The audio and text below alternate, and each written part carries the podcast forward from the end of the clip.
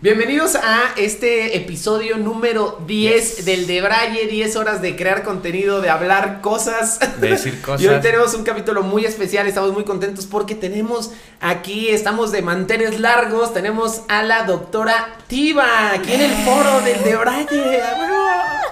Y de hecho es curioso porque con la doctora Mapi fue que grabamos el primer eh, episodio El de piloto del de Braille. Que quizá algún día verán algún extracto ahí Sí. de una diferencia muy, muy cabrona. Muy cabrón. Nunca se publicó por, por esas razones, pero hoy sí tenemos aquí ya el gusto de A la poder inventora de la cetosis. A la inventora de la, La cetosis. doctora Tiva, experta en cetosis, no, sí, experta, en keto. Experta. Desde la- Sí, de sí. las personas que yo conozco en México y Latinoamérica que quizá más sabe acerca de la alimentación baja en carbohidratos y del ayuno intermitente, está aquí con nosotros. Así que vamos a aprovechar. Va a estar bueno, va a estar buena la plática. ¿Cómo estás, Claro, Mapi? claro.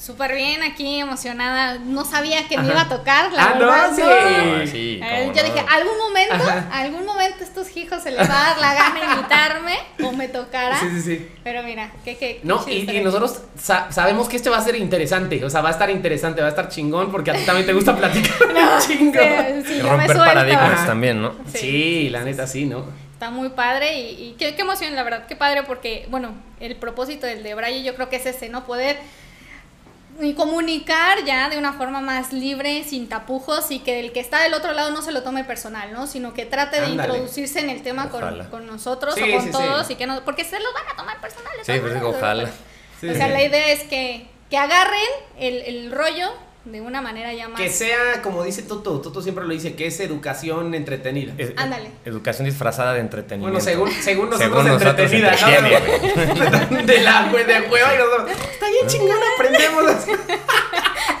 No, pero sí, es Sí, ma- de- eh, ah, yo creo bueno. que, bueno, siempre he tenido la, la, la creencia, y eso me ha pasado cuando he dado clases, de que hay veces que incluso, a, a veces se me salen groserías, pero esa grosería es la que hace que la información se te quede. Sí, sí, ¿no? sí. Que- o sea, ese- esos cambios drásticos hace que esas cosas no se te olviden o que datos muy importantes se te queden bien grabados. Aunque te haya dolido un poco, pero a veces eso que nos duele es lo que mejor. Sí, se que nos te- queda. Sí, y aparte, o sea, el- eh, esto no tiene nada que ver con keto, pero el tema de las groserías, o sea, es como, ¿cómo te ofende una grosería? Que lo más seguro es que lo digas tú en- solito, o sea, te ofende escucharlas enfrente de toda la Sí, gente güey, por tu doble moral.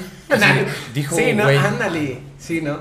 Yo creo que depende mucho de- del trabajo personal, ¿no? Ahí la- a quien le molesta una grosería, algo tiene que trabajar que no es aquí, entonces. Ándale, sí. Y es Yo que hay veces que no quedan también, güey. o sea, gente que las quiere forzar o que a huevo quiere decir, como, güey, ya no digas Y cuando se te que salen naturalitas así como que vale, madre. Sí, sí, sí. No, naturales están mejor, ¿no? O sea, naturales sí. Sí. se reciben mejor. Pero, o sea, que para ofender a alguien no, nece- no necesariamente a veces hay que decirle groserías, ¿no? O sea, puede ser que te ofenda más de otra manera que mentándote la madre. Güey, no mames, chingo que no te veo, Ay, cabrón. me ¿no? recuerdo que una vez, eh, y, y con el tema de la alimentación, alguien se ofendió porque le eh, íbamos, estaba esa vez en el hospital de cuando estaba haciendo mi servicio social y, y una vez alguien se compró un atole y ya saben que a mí me cae el atole y los tamales, ¿no?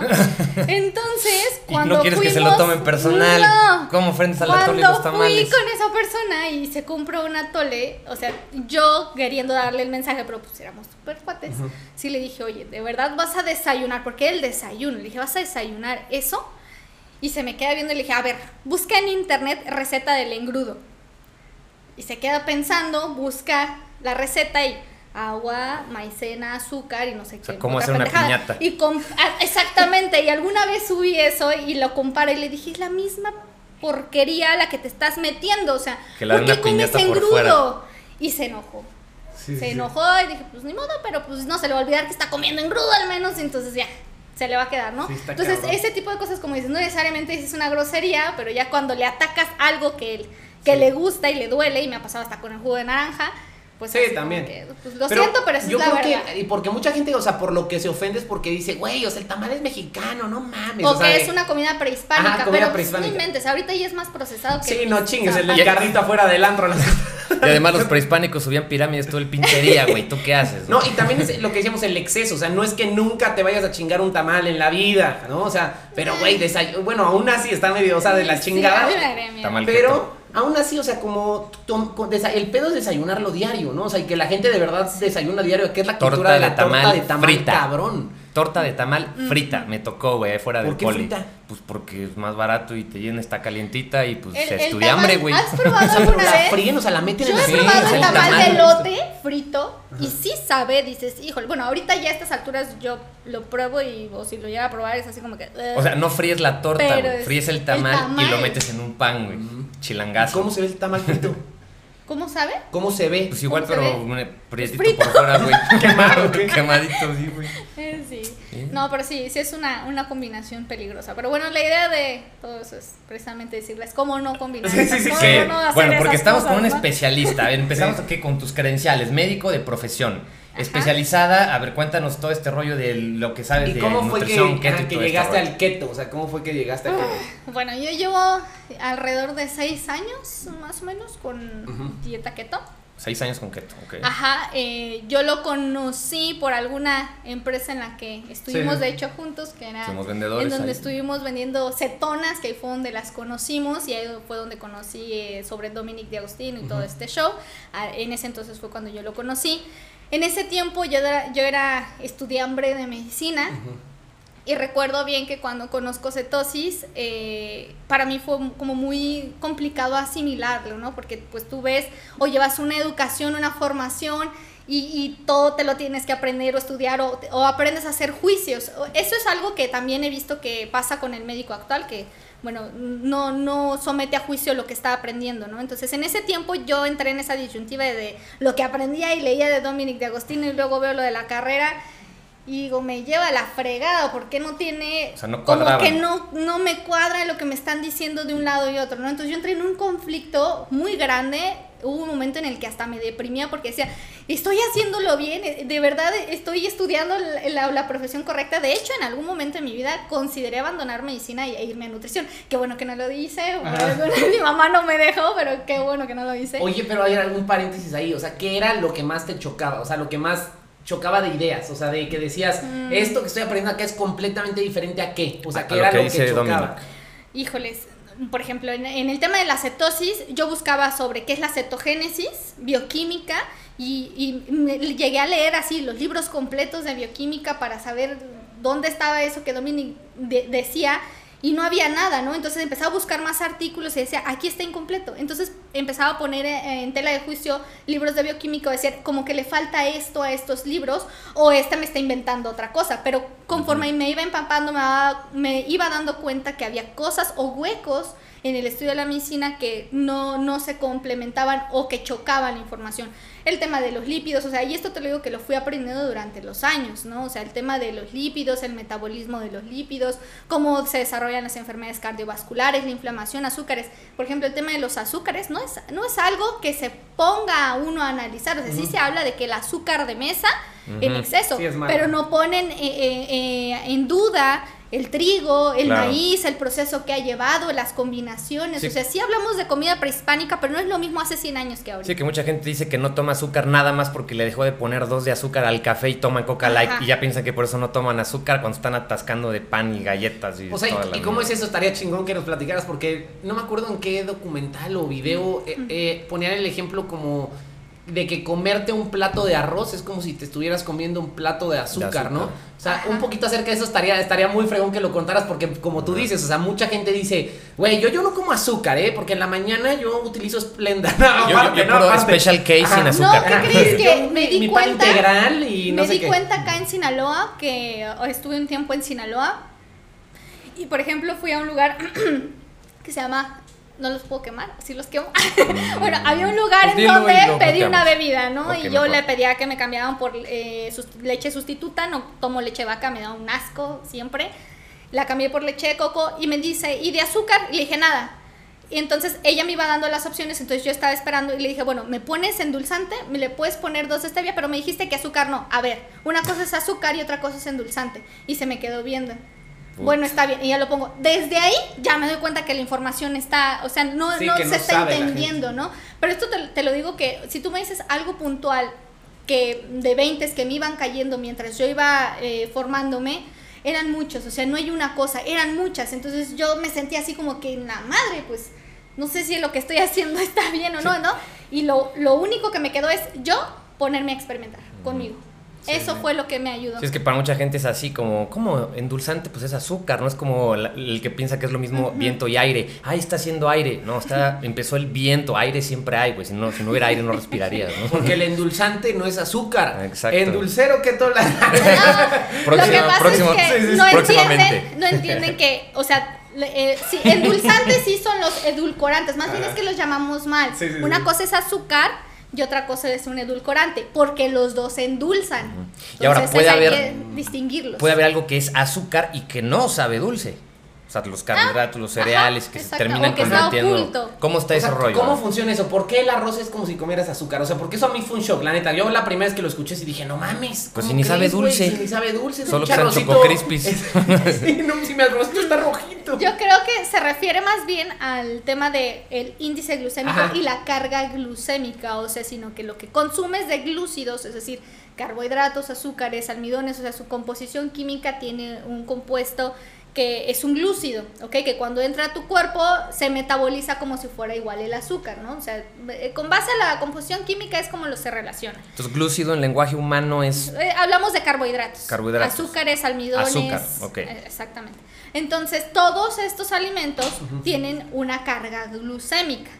Y yo prefiero más la carga glucémica que el índice glucémico, porque el índice glucémico puede estar muy alto, en algunos muy bajos, pero si lo pasamos a la carga glucémica, es decir, ya directamente el impacto que ese alimento puede tener en cómo se eleva la glucosa en nuestra sangre es diferente, ¿no? Entonces, puede ser, y, y, y ojo, aquí, por ejemplo, en el tema de los carbohidratos, o sea, hay algunos que los puedes consumir y yo creo que es parte de esa educación en una dieta keto, que no creas que nunca en la vida vas a volver a comer algo así, sino que es el origen y la importancia es que aprendas qué, cuáles, cuándo y cómo.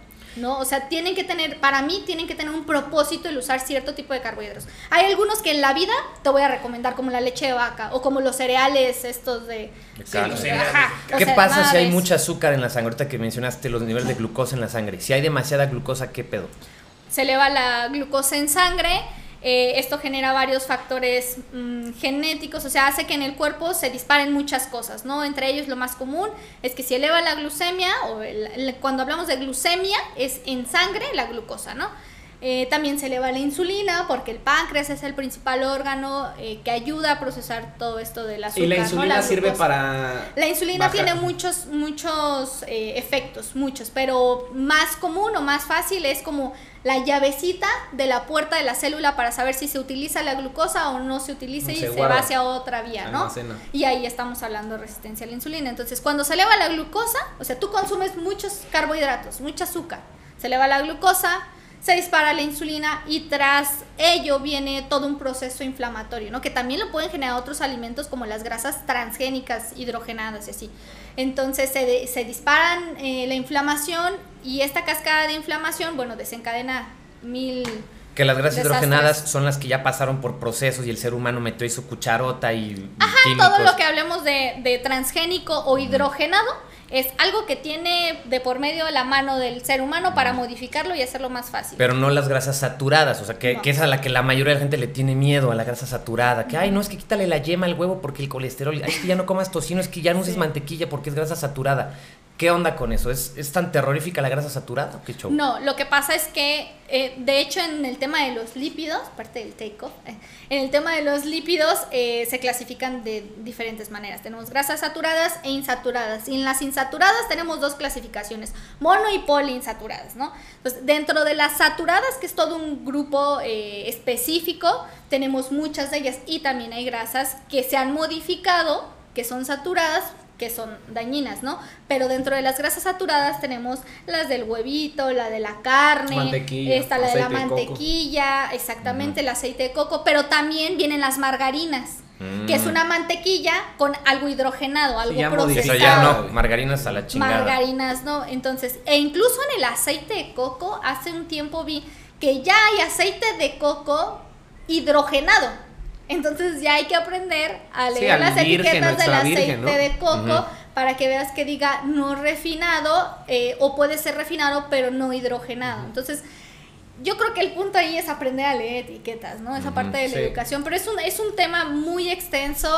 Mm, Sí, está. Yo digo que es muy fácil, pero para la gente no es fácil, Sí, ¿no? O Pero sea, para los es- terrenales no. es, es algo complejo, pero con que tú entiendas cómo se diferencian, eso te va a ayudar bastante a saber qué meter a tu plato, ¿no? Entonces, por ejemplo, para los terrenales, ¿cuáles son esos alimentos ricos en carbohidratos que la mayoría de la gente consume sin saber que son malos? Porque en la, en la etiqueta O que el empaque- exceso es malo. Ajá. Ajá, o que piensan que es bueno porque es pan integral, porque es integral con fibra, ya piensan que es saludable.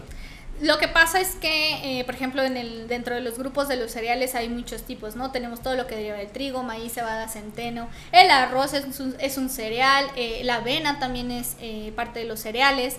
Dentro de ellos hay algunos que se hacen combinaciones genéticas, como el tritical, me parece que se llama, que es combinación de centeno y trigo. O sea, puede haber combinaciones que pudieran tener ciertos beneficios, pero el problema radica en el exceso.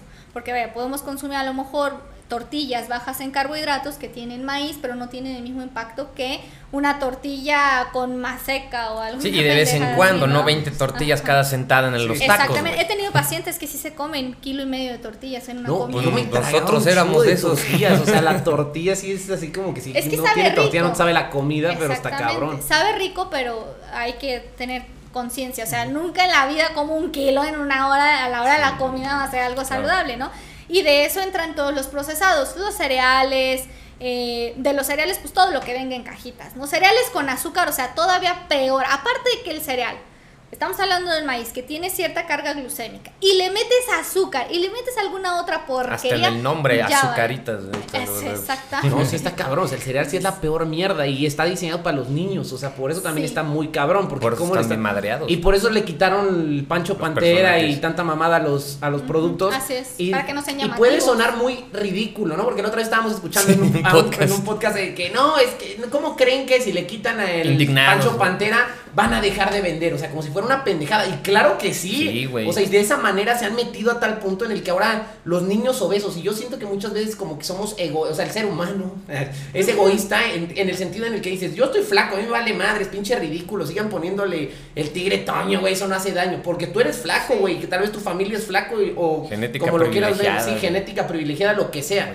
Pues, Pero si no, no chingues, o sea, hay muchos niños que están de la chingada en muchos sentidos, ¿no? Sí. En obesidad, en que son, tienen, son buleados, en que tienen baja autoestima y, y como el video de este ponchito, ¿no? De- Del Mm. niño. ¿Que o se muere de un infarto? Que se muere un niño, o sea, eso ¿De sí es 10 algo así como de... Sí. Como, ¿por 12. qué tendría que morirse un niño de un infarto, güey? O sea, no, güey, eso sí es una mamada. Y el hecho de que digan, ay, pinches ridículos, ¿por qué quitan el Pancho Pantera? Güey, dejemos de ser tan egoístas y veamos el pedo verdadero que sí tienen otras familias, que tal vez la mía no, porque yo, sí, yo fui flaco de niño. Pero, güey, hay un chingo que no. Sí, culturalmente también genera conflictos, ¿no? Sí. Entonces, pero eh, estamos hablando de lo mismo, es educación, finalmente. Veneno atractivo, con personajes más atractivos, con buen es sabor. como la, leche, Cagado, la sí. leche de vaca, o sea, también tengo pacientes que se han impresionado cuando les digo, no, no tomes leche de vaca, o sea, ¿para qué la tomas? Nomás dime, ¿para qué la tomas?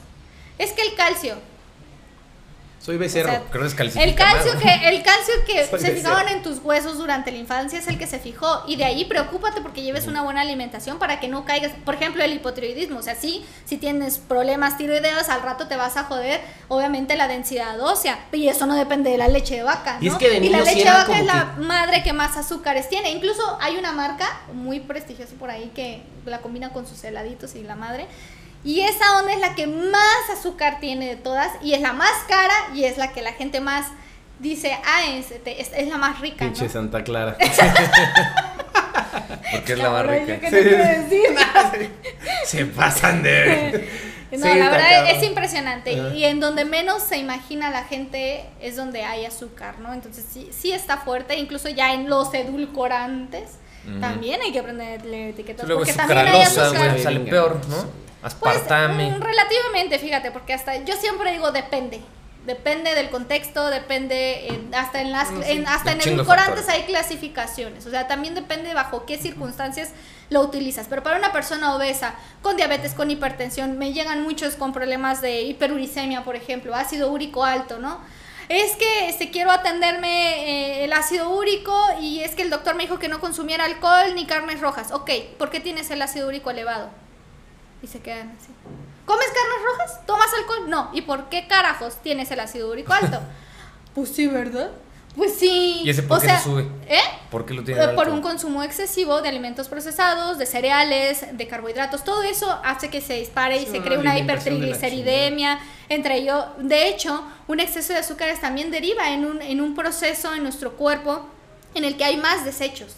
Hay mayor inflamación, obviamente se dañan las articulaciones, por eso una persona con artritis lo ideal es que deje el trigo, que le baje los carbohidratos a los cereales, pero es que eso no, no lo dicen porque llevamos una educación de milenios llevando la medicina a las mismas fregaderas y seguimos con las mismas enfermedades o peor, ¿no? Que la pandemia vino a expresar la salud que tiene la gente. Está. Entonces, si estamos viendo que nuestra gente enferma más, ¿por qué carajos seguimos bajo las mismas reglas, bajo las mismas normas? Es que ya nos dimos cuenta que las cosas están de la chingada. O sea, hay tanta obesidad, hay tanto diabetes, tantas. eh, somos el país más gordo. O sea, eso sí me tiene en shock. No mames, la India está muy cabrón. O sea, está lleno de gente, güey. Y acá estamos marranos todos, güey. O sea, y está muy extremo. Es eso, o sea, darnos cuenta cómo de verdad hoy hay un problema por más comida que por no haber comida. O sea, se muere más gente por exceso de comida que por no comer. Que por no comer. Y mira, yo te hablo desde mi experiencia 100% porque a mí muchos pacientes me han dicho, doctora, pero usted está delgada, ¿qué va a entender? No. Ahorita. Ahorita tú me ves así. Yo te conocí antes Tú y me- tú a mí.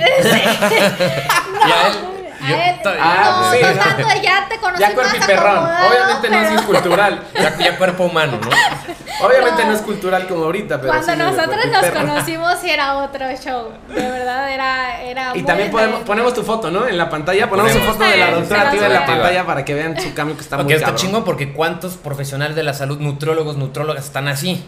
Sí, y duele, duele que diga, o, o sea, y duele y, y han sido pleitos que yo he visto que el, el paciente llega y le dice, ah, sí me estás dando esta dieta, primero es la tú, cabrón. Sí, a claro. ver, enséñame cómo se hace. Y sí es cierto, es, es congruencia, ¿no?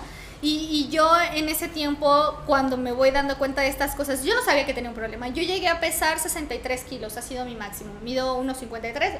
Si lo ponemos a mi talla, este, estaba 13 kilos arriba, ¿no? Ya estaba Es que no- hacia es, es que chaparrita. Sí, sí. Entonces, este, en ese No, pero tiempo 13 kilos es un dije, chingo. Sí, sí, no, sí. no, no, no, yo cuando cada vez veía mi ropa más grande, cuando me di cuenta dije, tengo un problema, ¿no? Cuando empecé a aprender sobre la composición corporal, el porcentaje de grasa y la madre, dije, aquí algo está mal, me di cuenta que no tenía un problema y dije, pues vamos a experimentar. No sabía nada de keto, nada, de verdad nada, estaba así de la Oye, fregada. y en la carrera que estabas rodeada de maestros, de doctores, ¿no te me explicaban tiraban de a loco, no, O sea, se burlaban de mí.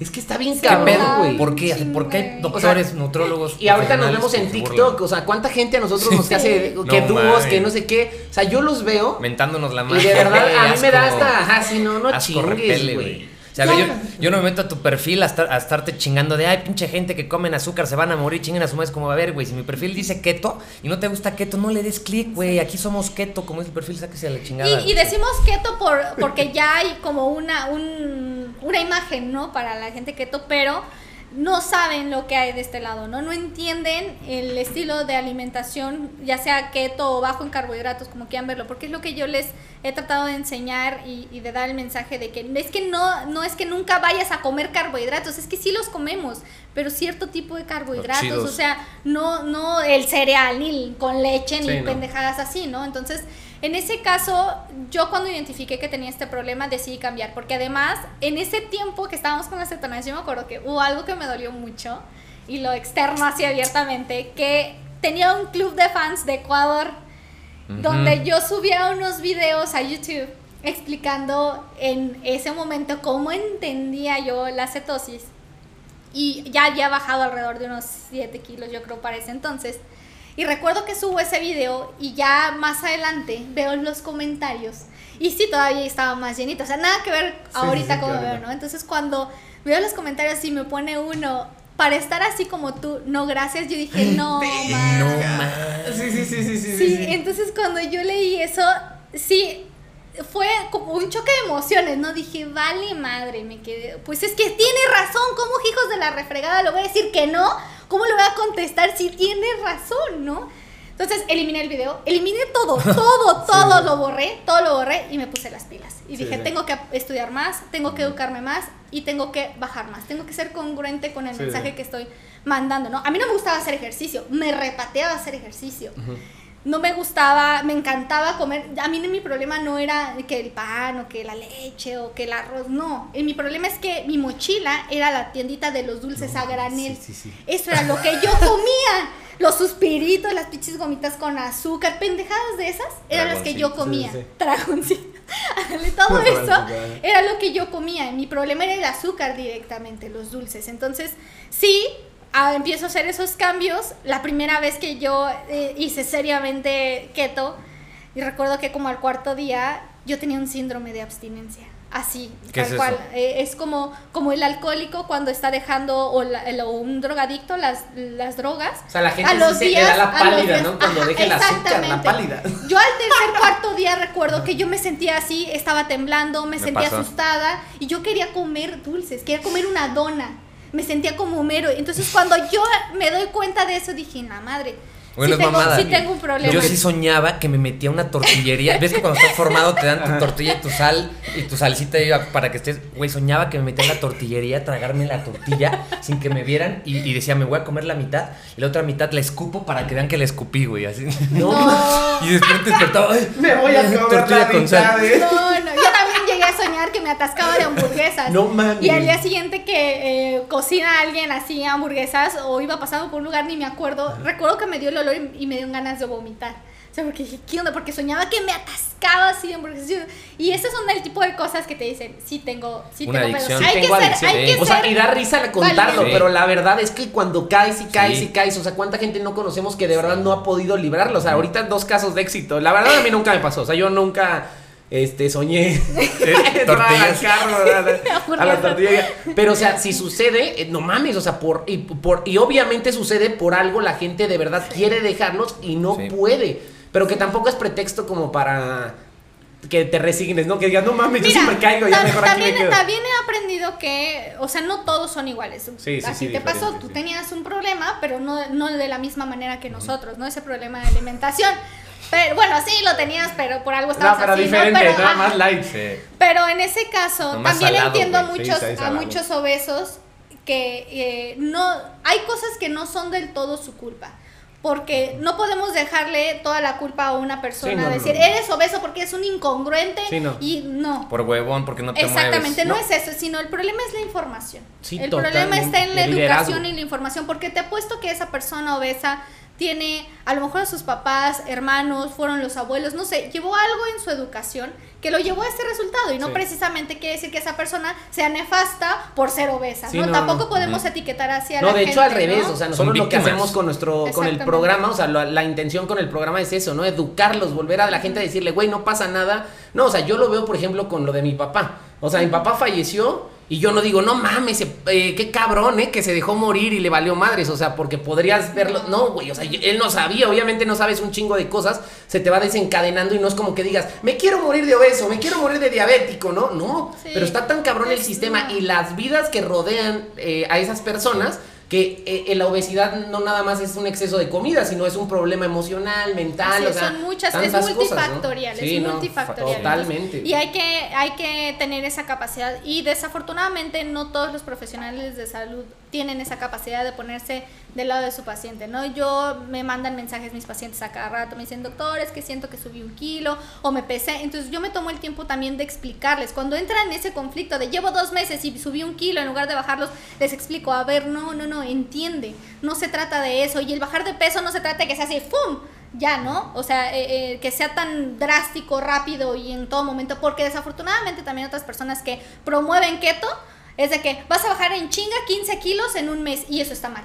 Nada más también tomándote este hay producto mágico. desinformación en keto, también hay esa Sí, claro. desinformación. Chingo, los Entonces hay que educar Por eso nos parte. quieren encerrar en el cajón. Aguas con los cetoneros. todos aquellos que te digan que la dieta vale madre y que puedes comer como quieras y que solo por tomarte un producto milagroso ya vas a bajar, eso es mentira, ¿eh? Así es, puro nefasto. La Sí. alimentación es lo más importante. Y es gente que no se educa. Desafortunadamente también eso debería ser penado eh, el hablar tantas pendejadas en sí, a huevo. Sí, Verga, pues sí.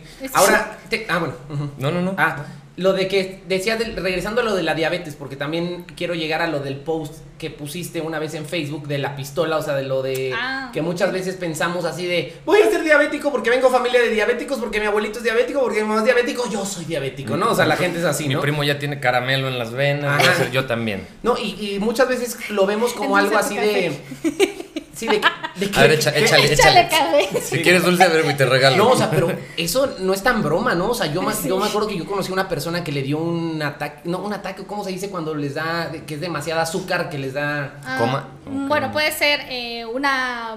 Bueno, hay descompensaciones que es la cetoacidosis O sea- diabética o también un eh, estado No, hiperosmolar. que ella decía que le sabía ya su saliva dulce. Ah, entonces es, puede ser cetoacidosis o un estado cetósico, probablemente. No, no es- que no ajá. tiene nada que ver. Sí, no, no, Pero tiene es- nada que ver con keto, ¿no? Pero tiene que ver con la hiperglucemia, Ujú, pues sí, sí, imagínate. es un paso. Bueno, pero o sea, ¿cómo está ese tema? O sea, al final de cuentas, si tú naciste y te pusieron una varita de que tú eres diabético, ya no puedes hacer nada en tu vida y ya eres un diabético, o realmente es más desencadenante lo que nosotros hacemos con nuestras actividades diarias de comer de la chingada, que realmente sí desencadenan los genes de la diabetes, ¿no? Mm, Bueno, eh, como dices en ese post de la pistola, para entrar en contexto, era que la pistola es como eh, eh, tus hábitos, ¿no? Y pues Tu, tu genética. tu genética, exactamente. Y las balas eh, son, son los eh, hábitos. El Entonces, gatillo, tú- ¿no? El gatillo, ajá. O sea, el contexto era así. Ver, el caso es que Una pistola. es una pistola. Le ponemos balas que matan. Exactamente. Que matan. Esos ¿Qué son vas los a genes. disparar? Ajá, son los Ajá. genes. Tus genes te pueden matar si te apendejas. Sí. Exactamente, pero ¿qué es lo que vas a disparar? Buenos hábitos. Lo que jala el hábitos. gatillo son tus hábitos. Ah, tus Exactamente. Entonces, si naci- a ver, entonces entendí. Si naciste con una genética puteada, porque por los dos lados de tu familia vienen diabéticos y tienes las balas puestas, estarías muy pendejo si le jalas al meterte exceso de Con azúcar. tus hábitos. Con ah, tus exacto. hábitos. Y el ejemplo más común es para los diabéticos, que ya ahorita está en desuso eso de que porque mi familia es diabética, ya yo soy diabético. No. O sea, es. Sí, los genes tienen cierta predisposición y no solo hay eso, hay polimorfismos que son predisposiciones también genéticas en las que dices, ok, si mi familia es familia diabética, yo creo que traigo esa información, sí, pero de mí depende si se expresan esos genes de, de esa manera o no, ¿no? O sea, tus hábitos son los que disparan esa, esos, eh, esos genes. Entonces, si tú te expones, obviamente, a los carbohidratos, a estar tragando porquerías, al sedentarismo, a estar viendo la televisión todo el tiempo, comiendo palomitas, pues obviamente con el paso del tiempo tus genes van a expresar algo negativo, a una información que ya traes atrás. Pero si tú volteas las cosas, por ejemplo, yo soy de familia paterna diabética, todos son diabéticos, todos, afortunadamente mi papá no, pero si no se cuida, bye, ¿no? Porque es hipertenso. Entonces, en este caso, sí traigo yo información pues medio fea de los genes paternos, pero de mí depende si eso se expresa o no. Y te, y te digo, cuando yo me di cuenta de eso, dije, oh, oh, ok, entonces, ok, ahora yo quiero cambiar las cosas. Hago ejercicio, me encanta ya el deporte, entonces ya cuido mi alimentación, educo, etcétera, y trato de transmitirlo eso a la gente que quiera escucharlo o a los oídos que tenga que llegar, ¿no? Y de mí va a depender si soy o no diabético. Lo mismo ocurre con cada persona. También hay otras predisposiciones que te pueden llevar a que lo desencadenes o no, y estamos hablando de eso de los polimorfismos, y son otras cosas que ya son más complejas, pero la población polimorfismos. Ay, como Es- es- poliamorismo. es- no. ¿qué? ¿En qué momento cambiamos? Este- Está bueno. Un día hablamos de eso. Como el meme, pues qué pregunté, ¿no lo has visto? No, güey. No, ya. Ah. Entonces, este, ahí depende mucho de esa persona, depende mucho de sus hábitos y que no, no pensemos que porque ya mi familiar tiene cáncer, aguas, o sea, al que más miedo le tienen es al cáncer, pero no le tienen miedo a la diabetes que también te lleva hacia el cáncer. Que mata más que el cáncer. Exactamente, entonces es la misma, es hacia dónde tú te estás, estás llevando tu cuerpo para que desencadene ese o que exprese ese tipo de información, porque todos tenemos información buena y mala. Oye, Mapi, ahorita que estás hablando de esto, yo sé, sé que has tratado a muchos pacientes, tanto familiares como pacientes externos, con enfermedades. O sea, ¿qué tipo de enfermedades pueden mejorar notoriamente cuando llevas una alimentación así baja en carbohidratos? Pues. mm, O las más comunes. Las más comunes. Bueno, lo que más llega a mi consultorio: diabetes. He revertido casos de diabetes. O sea, la diabetes tipo 2 casos, se sí. puede revertir. Ya he revertido varios casos de diabetes, de hipertensión también. Problemas tiroideos, he corregido un chorro de problemas tiroideos, cero medicamentos, la alimentación, o sea, es entender el funcionamiento de tu cuerpo. Eh, he tenido algunos casos de leucemias, también que les ha ido mucho mejor con quimioterapia, e incluso se ha llegado a requerir menos quimioterapia para poder, eh, con la alimentación y la suplementación, poder tener una mejor eh, respuesta. Eh, um, ¿Qué más? No sé, es que... Ovario son- poliquístico. O sea, Ovario poliquístico Ajá. también, problemas de fertilidad se han corrido, se han este, También el tema del, de convulsiones. Ah, la epilepsia, ¿no? Epilepsia, no eso me ha tocado brutal, menos, güey, pero sí, brutal. sí epilepsia también, y hay una extensa evidencia, y, son y la estamos Charlie hablando de Foundation. 1800, que la dieta keto se utilizaba para epilépticos, entonces no es de ahorita. Mm. Me, me han atacado nutriólogos ahí en el TikTok diciéndome, la dieta keto es una dieta que se usa para la epilepsia, no para la gente normal, como decir, ah, como si fuera malo y yo así, a ver, a ver, a ver, pendejo, a ver, pendejo. O sea que los ¿Me estás epilépticos no son normales? O sea, me estás diciendo que una cosa como la epilepsia que no han podido curar, nadie con nada, se cura con esta madre. Y yo porque estoy normal, entonces a mí me va a hacer daño.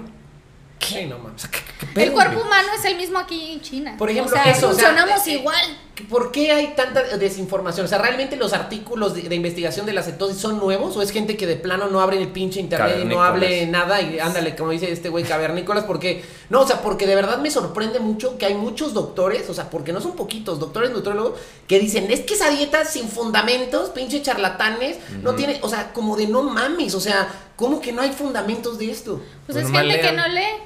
Es, Pues es- desafortunadamente, o sea, son personas que no leen, no investigan. La información está ahí. Yo te puedo dar una extensa lista de libros, una extensa lista de artículos. Tengo ahí información que por cuestiones de tiempo entre la consulta y todo esto no les he ido publicando, pero que es lo que vamos a ir compartiendo poco a poco. Pero, o sea, artículos, información hay muchísima. O sea, no sé de dónde saca que no tiene fundamento.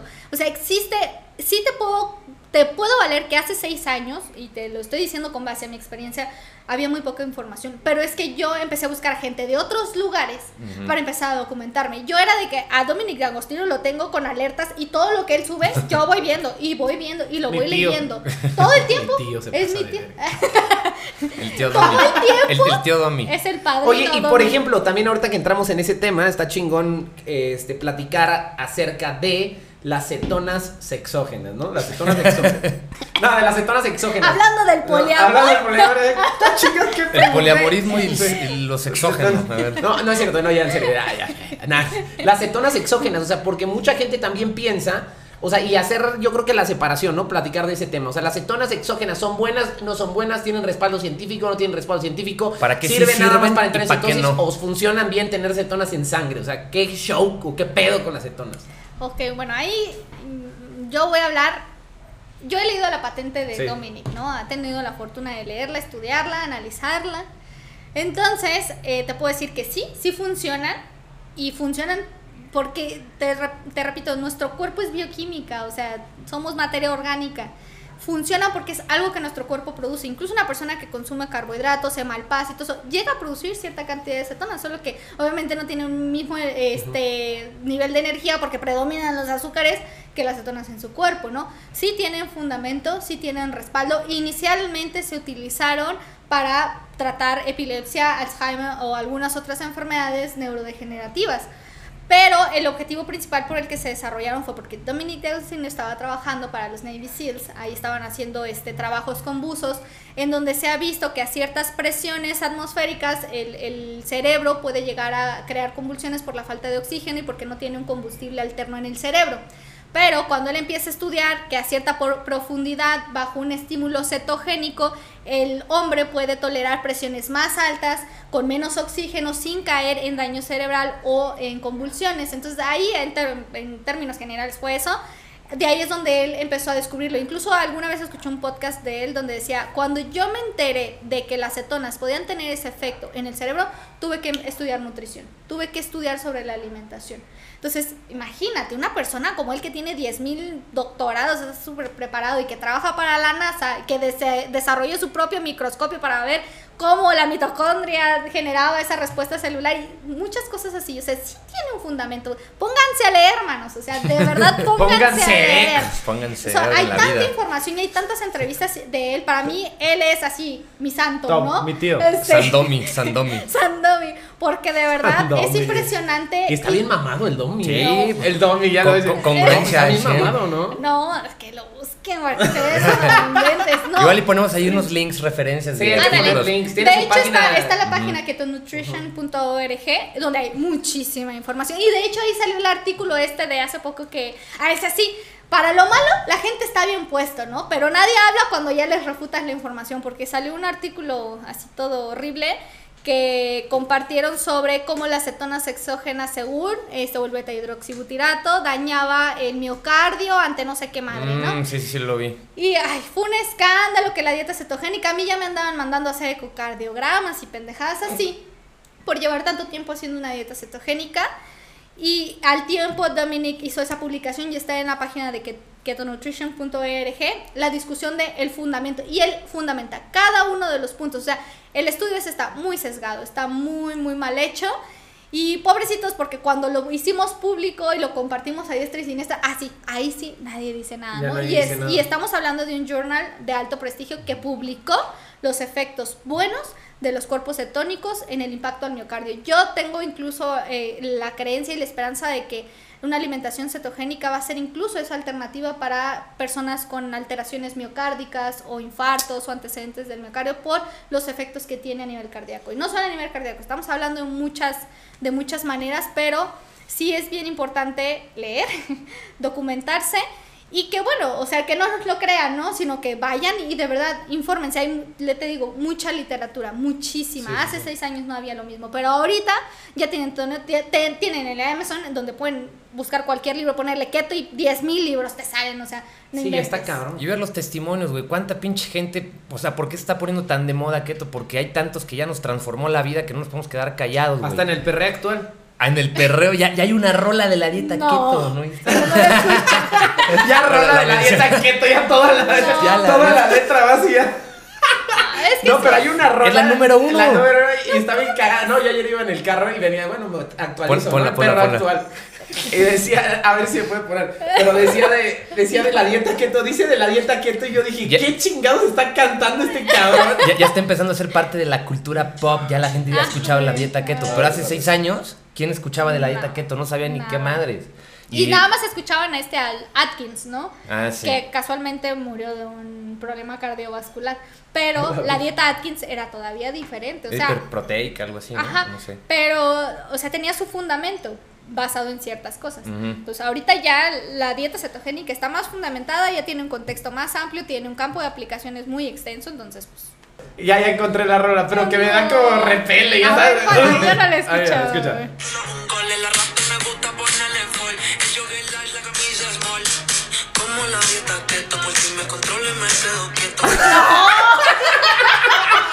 me controlo y me quedo quieto. Luego No con ese ritmo, no manches. ya. Pero ya está Pero siendo bueno, parte ya de la está siendo cultura. parte de la Pues sí, cultura, güey. Y va a ser Sí, macro Ya tendencia, ya son keto. Huevo. Oye, al menos que hagan cabrón. No, y, y esto de hace seis años lo, lo sabíamos Bad que iba a Bunny, pasar. si estás escuchando esto, ponte chido, No, mano. Ponte a hacer keto. No, no, no. Papi es hate de Bad Bunny. Bueno, de su música. De su música. De su música. Ah, pero. ¿qué estábamos? Ah, lo que, ¿qué ibas a decir? No ah, sé. o lo, lo que yo le estaba platicando, de que te estaba preguntando de. eh, o sea, la, quiero yo dejar súper claro en este episodio del podcast por qué no es una pinche dieta milagrosa. Ni de moda. Ah, ni- ajá, de, de moda, porque si es milagrosa, la verga, si es Sí es milagrosa, milagrosa, si hace eh, cosas muy cabronas, o sea, Sí. cosas que tú en la mente no pensabas que iban a suceder, suceden. O sea, en el momento que alguien te dice, güey, te puede revertir la, la diabetes tipo 2, o sea, eso es un pinche milagro. Bueno, no un milagro porque está fundamentado obviamente en, No, como tú milagro. decías, ¿no? En cosas de bioquímica, etc. Pero es un milagro porque, no mames, o sea, esto no existía hace, hace mucho tiempo, esta información no era como, o sea. Sí, o que te digan, güey, o sea, la causa número dos de muertes en el país, se- podrían revertir muchos casos si la gente se cambiara de alimentación. Es como, no mames, o sea, es algo milagroso, pero bueno, no. O sea, milagroso ya saben por qué lo estoy diciendo, ¿eh? no lo sacan de contexto después. No, Pero- de hecho, de hecho sí, perdón, estaba hace unos días estaba en mi debraye. Ajá, sí, a huevo. este, en el que me estaba preguntando justamente eso, ¿no? ¿Por qué la gente dice que es, eh, eh, es una terapia o que es una dieta milagro o, o por qué cura, ¿no? Entonces ahí contestándome digo, ok, es que no es que cure. Es que simplemente estamos regresando para lo que fuimos diseñados. Obviamente, si tú has llevado un proceso y tu cuerpo se dañó en ese proceso, ¿qué es lo que hiciste? ¿Qué es lo que comías? que te llevó a ese resultado? Ok, déjalo. Y obviamente con el paso del tiempo vas a regresar a tu estado original.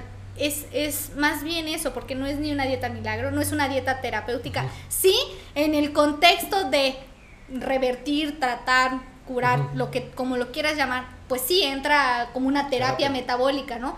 Lo podemos ver inicialmente como una terapia metabólica, pero es un estilo de vida, es para lo que sí, el hombre fue diseñado, o sea, no es una dieta milagro. Eso. Tengo pacientes que están muy peleados con la palabra dieta. Dieta solo significa modo de vida o estilo de vida. Sí, o sea, dieta todos tenemos una occidental. dieta, ¿no? O sea, exactamente, todos tenemos una Aunque dieta. comas hot, hot dogs diario y, y gancitos, esa es tu dieta, cabrón. Sí.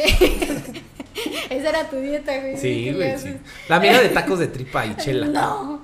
Bueno, el caso es que es eso, es regresar al origen. Y, y lo vas a encontrar en muchos lugares, ¿no? Regresa al origen. Pues sí, es al origen, en, en la forma. Justamente hace rato estábamos hablando de las muelas, ¿no? O sea, Sí. las muelas del juicio, ¿qué chingados hacen ahí? O porque ya nos las quitan. Le digo, pues es que antes el humano ah, e- ejercía el efecto de masticar, de jalar, de, de- de Triturar los romper, triturar con los dientes. Nosotros hemos ido, ido perdiendo eso, antropológicamente hemos ido perdiendo esa función de nuestra mandíbula, por eso hay bocas muy chiquitas, perdemos más dientes, ya nos las tienen que quitar porque ya no las usamos, o Se sea, ponen hasta la masticación, hasta la masticación ha cambiado, porque Sí. nos hemos vuelto modernos, más cómodos, queremos todo más fácil. Y entre la modernidad, pues sí le hemos dado de la torre a nuestra evolución en algunas cosas. Sí. Oye, y hace ratito que comentabas que justamente con esto de la pandemia y el COVID, esto se vio evidenciado más cabrón. ¿Qué hubiera cambiado? O sea, ahorita con el tema COVID, de cómo nos pegó en México, que sabemos que el 70% de los muertos fueron obesos, diabéticos, hipertensos. Bueno, en el mundo, en México es 90%. ¿Qué hubiera cambiado de esa estadística o de cómo vimos que fue la situación si las personas hubieran quitado estos eh, azúcares y carbohidratos excesivos de su dieta en el tema COVID? Híjole, es, es un tema complicado, fíjate. Es, es, Sí, está do- cabrón. es doloroso hasta hablarlo de cierta manera, pero, o sea, sí, la, la pandemia solo vino a expresar la calidad de, y el estilo de vida de la gente, ¿no? O sea, y la verdad de eso habla muy mal para nosotros como población. Mm, Yo creo que el hubiera no existe, pero sí, la gente le hubiera caído el 20, que sí hubo un cierto porcentaje, pero solo por un periodo y después les valió. Ya cuando dijeron, ah, no, ya esto viene a quedarse, otra vez regresamos a lo mismo y otra vez estamos regresando a las mismas tonterías, cierta parte. Pero si la gente se hubiera puesto más trucha en reducir la ingesta de azúcares, o sea, no que se vuelvan keto a lo mejor, porque mucha Sí, gente lo ve muy le drástico. bajen a los carbs. Ajá, pero si la gente hubiera dejado ciertas cositas como dejar los azúcares, dejar cierta cantidad de cereales o reducirlos a la mitad y al menos en casa hacer ejercicio 30 minutos diarios efectivos o dos veces al día en periodos chiquitos, la, habría más gente con nosotros. Tendríamos Sí. más personas con nosotros, definitivamente. Pero, pues, algo tenemos que aprender. ¿Cómo afecta este consumo de azúcar en, en el COVID, o sea, en la enfermedad por COVID? De ¿Qué muchas maneras. De muchas maneras, yo creo que se resume en hiperglucemia e inflamación. ¿Ok? Todo lo que te genere una alza en tu glucosa en sangre te lleva a una inflamación consecuente y eso afecta a cualquier estado metabólico, ¿no? Entonces, eh, en, en esa parte, un exceso de azúcares, si estamos hablando de azúcar en forma general, de azúcar nosotros nos referimos a los cereales, tubérculos, a todo un exceso de carbohidratos, todo un exceso de carbohidratos, lo dejamos como carbohidratos, un exceso de carbohidratos te va a generar inflamación y genera enfermedades crónicas, diabetes, hipertensión, enfermedades coronarias o cardíacas, ¿ok?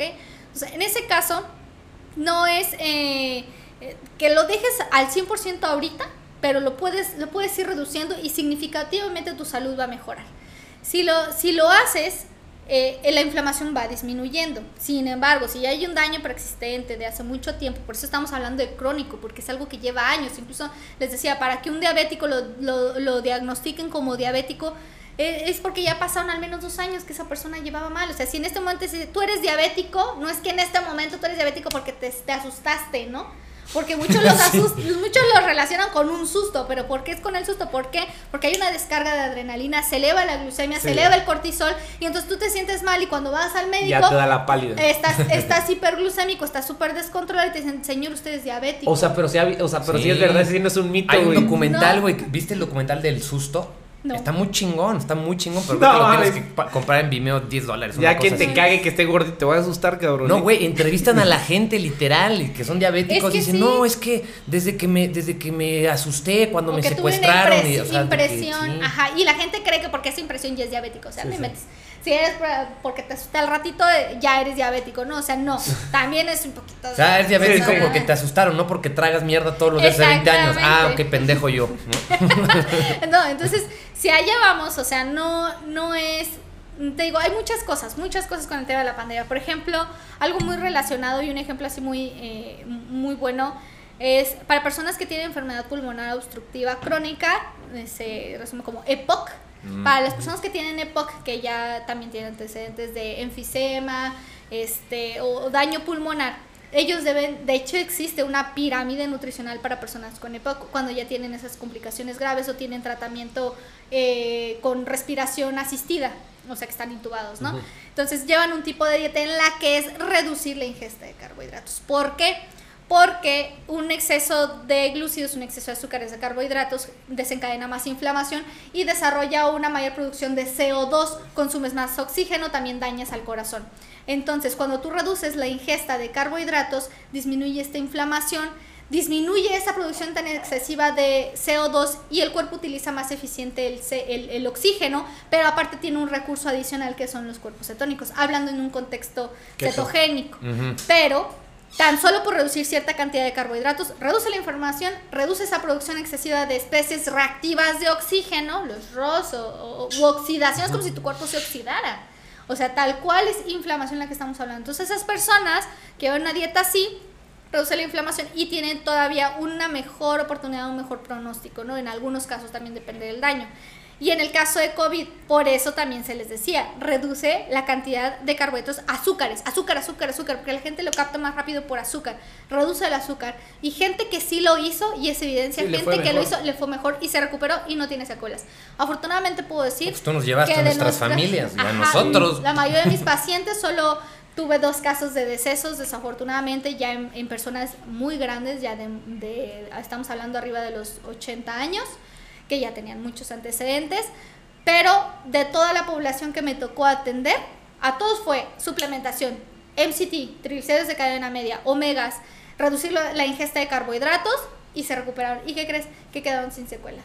Eso fue algo Eso es lo más chingón. satisfactorio. Exactamente. Sí, pues Entonces, también con tus papás, ¿no? Sí, O sea, al 100. También mi mamá está al Sí. 100. Sí, que ahí era todo un tema porque los doctores tradicionales que les mandaban pinche lista de 20 medicinas que dices, Sí. pendejo, pues sí, ¿qué, güey? ¿Para qué les mandas todo eso? Para Y prevenir. fue impresionante ¿no? porque me tocó con los dos. que Estatinas les mandaban, pero listados de medicamentos y también hay, hay protocolos. O sea, no estoy diciendo que toda la medicina está mal, no. Y no está mal la medicina. El problema es que no.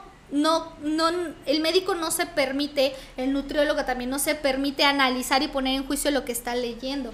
Cada que yo leo algo, "Ah, ¿por qué me está diciendo esto? Entonces me pongo a investigarlo y me empiezo a documentar. No lo sé todo y en estos años te puedo decir, aunque me considero experta en el tema de la alimentación cetogénica, me falta mucho por aprender y sigo aprendiendo. Y te puedo decir que lo que he aprendido hoy es todavía diferente a lo que sabía el año pasado. Entonces, se- esa es la actualización médica actualizando, continua. sí, claro. Entonces, de que, de que vayas aprendiendo nuevas cosas y que las vayas aplicando. Entonces, si todos nos diéramos a la tarea como profesionales de salud, de de verdad poner en tela de juicio, analizar, e incluso en nosotros mismos, yo he experimentado con, conmigo, entonces eso también me da una oportunidad de cuando veo a mis pacientes y me dicen que se sienten así, así, así, ya sé por qué es. A veces hasta me dicen que parezco bruja porque les escribo en el momento en el Sí, que sí. se sentían, oiga doctora, pero pues es que tiene un tino, les digo, bueno, y ya me dicen cómo se sienten o me adelanto a los síntomas y los corregimos rápidos, ¿no? Entonces es, es que ya me la sé, ya me la sí, sé, claro. entonces no me vas a contar que no lo hiciste porque yo sé que hiciste esto, esto, esto y esto, ¿no? Entonces es parte de esa experiencia, pero es parte de que te permitas entrar un poquito más en el contexto y que dejemos de ser eh, egocéntricos, porque sí, el médico... El médico más es más narciso que el, que el nutriólogo, lo reconozco. Hay más narcisismo entre el Sí, gremio sí. médico que los nutriólogos, pero también se ha visto mucho en los nutriólogos. Es parte de dejar ese ego a un lado y, a- y reconocer que te Y falta sí, aprender está mucho. cabrón. Que te falta aprender No, mucho. sí, porque son los primeros, o sea, no, o sea, yo creo que prefieres, o sea, yo lo he visto así con los de, Ins- de TikTok o la gente ahí, ¿no? O sea, prefiere mandarte a la chingada sin argumentos en vez de aceptar que, güey, ponte a estudiar, cabrón, o sea, a nosotros, ¿no? De nada sirve que tengan a 100 personas más sanas. Este, son unos pendejos. Es como, güey. Sí, yo me siento O afortunada ustedes no porque tienen título y no pueden recomendarles, a ver, güey, no necesito ningún título para decirte, no necesitas tragar coca, ni pizza, ni, ni gansito, ¿eh? O que hacer un. ¿Cómo se llama? O que hacer un ayuno intermitente no te va a chingar la vida, ¿no? O sea, Ah, la no, gente ok, piensa que lo así, tienes que hacer con un profesional de la Ajá. salud en la mano. O sea, es que también depende del contexto, o sea, depende de muchas cosas, ¿no? Pero yo me siento afortunada porque dentro de mis amigos, colegas médicos, que incluso son 10 años mayores que yo, incluso hasta 20 años mayores que yo, me han permitido pasarles esa información, me han permitido enseñarles, decirles, mira, también puede ser por acá, ¿no? Y agradezco mucho que se den la oportunidad de aprenderlo, de leerlo, de revisar lo que les comparto, porque empezamos entonces a abrir un contexto más grande, ¿no? Y, y te digo, es parte de eso de que, no, no te voy a enseñar porque es que, o sea, eh, hay, hay mucho egoísmo también en esa parte, oye, enséñame esto. Sí, yo he pagado mucho por mi educación, mucho he pagado por ella, pero nada me cuesta también transmitir varias cosas a esa gente y, y una amiga me decía, va a llegar a los oídos que tenga que llegar, ¿no? Una amiga que es doctora y que se puso en mis manos y que ha hecho alimentación keto y para ella ahorita es de lo mejor. Entonces, me encanta tener esa oportunidad también con gremio médico que se permita aprender un poquito más. Y vamos muy ahí, uno que otro, pero la idea es que esto llegue. Ya empezó, A más ya- gente. ya empezó Cada el vez jale, empieza más Ya gente. empezó el jale, ya se siente, ya salimos en una canción. Ya. en un perreo, ese es el primer En paso, ¿no? El primer paso. Dice Mapi. en el TikTok. ¿eh? Grabado, perreo. No, al rato va a estar Mapi bailando la canción perreo. Que le caiga el perreo. Oye, Mapi, y ahorita que, por ejemplo, algunos pueden estar diciendo como, ah, bueno, me hubieran dicho eso antes cuando había pandemia. Ahorita que ya hay vacuna, pues yo ya no necesito hacer ningún cambio, ya chingué, ya me vacuné. ¿Está bien así? ¿Ya pueden volver a su vida normal y seguir tragando igual el azúcar? No, porque regresamos a lo mismo, o sea, es que son, son muchas cosas. Ahorita por COVID, ¿no? Es lo más, lo más sobresaliente, pero incluso hablaba con mi familia, con mi papá, eh, ok, va- vas a vacunarte, pero no es de que te vacunas y ya, eres inmune e indestructible, ¿no? No. O sea, de- incluso he leído a uno que otro artículo, todavía no es algo como 100% claro, pero que va puede ir disminuyendo esa eficacia, dependiendo también de los niveles de inflamación que vayamos manejando, ¿no? Incluso diabéticos hipertensos que traen, o sea, cuando tú hablas de un diabético, un hipertenso, una persona que tiene obesidad, estamos hablando de inflamación en el cielo. Por Sí, las santas nubes está esa inflamación, entonces, si tú te vacunas, eh, o sea, puedes desarrollar la enfermedad o puedes expresar síntomas de la enfermedad, tal vez no de la misma manera que si no tuvieras, porque el que te vacune no es que te metan el COVID tal cual, o sea, son modificaciones genéticas, eh, se, se adaptan a ciertos virus para que nuestro cuerpo lo reconozca y crea que lo apendeja, ¿no? El virus para que no te mate. Ajá, pero se toma No, recupera. y que de todas proteínas. formas lo que tú dices, la verdadera vacuna, no, o sea, la- lo que te va a durar para siempre es una buena alimentación y conciencia alimentaria. o sea, siempre, o sea, no quiere claro. decir una u otra, ¿no? O sea, si te pusiste la vacuna chingón, pero ahora cambia tus hábitos, güey, o sea, ponte chingón, o sea, no nada más es esa madre, o sea, la vacuna está bien, póntela, lo que sea, pero tus hábitos, ¿qué pedo con tu vida después? ¿Qué pedo con Es lo mismo con los postres keto. El hecho de que sean keto no quiere decir que te la pases tragando Que postres 10. keto todo el santo día. Ah, sí. ¿Eh? ¿Eh? No, no, no, No quiere decir que te chingues postres. un pie de queso todo en un día. Entonces, Una noche y una mañana, yo creo.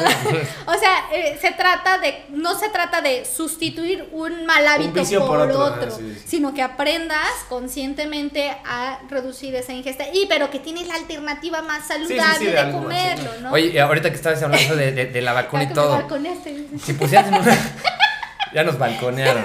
A mí me regala postres en mi cumpleaños, pues cómo no me Lo va a comer, güey. los consiento, ¿qué pasa? Oye, si pusieras una balanza, a ver, ¿qué prefieres? Eh, Es como la gente que dice, no, yo prefiero comer pescado porque como que sufren menos que la vaca. Digo, a ver, güey, si matan una vaca, tragan 50 personas. Y, pa- y tú te puedes comer, o sea, tienes que comer 5 pescados y matar 5 vidas en una semana. Pero bueno, eso es otro tema. ¿Qué te iba a preguntar, güey? Ya se me. Eh, Pues sacaste ¿De el qué, que qué prefieres, güey. prefiero? No, ¿De pues- que uno vacunado o obeso? Ah, ya, ya, ya me acordé. A ver, ¿qué prefieres? Este, no vacunarte, o sea, no vacunarte nunca, pero mantenerte sin comer carbos o ponerte la vacuna pero seguir tragando mierda. O sea, ¿cuál es más riesgosa? No, yo ninguna de las dos. O sea, es un equilibrio. Ah, pero de- ¿qué- o sea, qué si prefieres? pongo a elegir, Es un qué prefieres. pues a lo mejor no vacunarme y quitar los carbohidratos. Eso es, es menos riesgoso que vacunarte y seguir valiendo madre. Exactamente, pues es que sigues valiendo. Porque si no te mata el virus, te va a matar la diabetes, la obesidad, la hipertensión. y- Seguimos en el O sea, mismo huevo. cantar de todos los días. Sí, o sea, vivir una vida bien, plena, chingona, buena alimentación, vale la pena, te hace sentir libre, te hace sentir con más flow, más Es, atractivo. es más como mm, Más alguna mejor. vez, alguna vez, Menos a, peor. ver si nos ve. alguna vez tuve a un este fue paciente. Ya no existe más aquí. ¿Se murió? Mis pacientes no no no se murió, Ah. pero ya bye, ¿no? Pero era un paciente que siempre era por pelear por tener la razón y madre media, ¿no? Y esa persona una vez mandó un mensaje en mi grupo de, de WhatsApp, donde tengo muchos pacientes, y pone, ¿qué me puedo tomar? Preguntó del aceite de oliva, no me acuerdo bien, o el MCT. ¿Me puedo tomar una cucharada o cierta cantidad antes de comer cierta cantidad de carbohidratos que sé que me van a inflamar y que no sé qué y no sé cuánto? Y yo me quedé así de... Analicé la pregunta como una hora y dije, ¿qué chingas me está preguntando esto? O sea, me está diciendo qué insulina le puedo dar para que se trague cierta bomba de carbohidratos, ¿no? O sea, en resumen. O sea, es como si te preguntara que, doctora, ¿puedo consumir cocaína antes de chupar para no empedarme? Oja, algo así. Pues mejor no el chupes, contexto. ¿no? O sea, ¿qué me puedo tomar para que no me peguen tanto todo esto que me voy a ejecutar, ejecutar de carbohidratos? Y yo le pregunté, bueno, pues ¿qué vas a comer? Lo suficiente como para saber que me va a inflamar y que me va a hacer daño. Y le dije, bueno, a ver, o sea, si sabes que te va a hacer daño, como por qué carajos lo quieres comer. O sea, es tu, tu, tu pregunta es como un ejemplo del diabético que se insul- inyecta insulina y cada vez se inyecta más insulina porque sigue tragando lo mismo y porque cree que la insulina le va a amortiguar todo lo malo que está consumiendo. Es lo mismo. Se ofendió y se fue del grupo.